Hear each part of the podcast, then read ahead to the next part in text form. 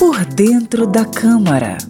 Esse é um projeto que já foi aprovado na Comissão de Educação, ele é conclusivo nas comissões e está aguardando só a votação na CCJ. Com a Constituição de 1988, as comissões da Câmara passaram a ter o poder de finalizar as votações sem a necessidade de ir ao plenário.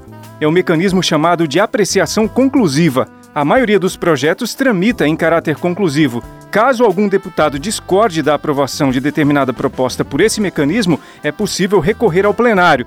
Para isso, é necessário que 52 deputados assinem o recurso. Se o pedido for aprovado, a proposta que tinha caráter conclusivo nas comissões deverá passar pelos trâmites comuns do plenário. Por dentro da Câmara. Conheça a linguagem do plenário e das comissões da Câmara dos Deputados de maneira fácil e descomplicada.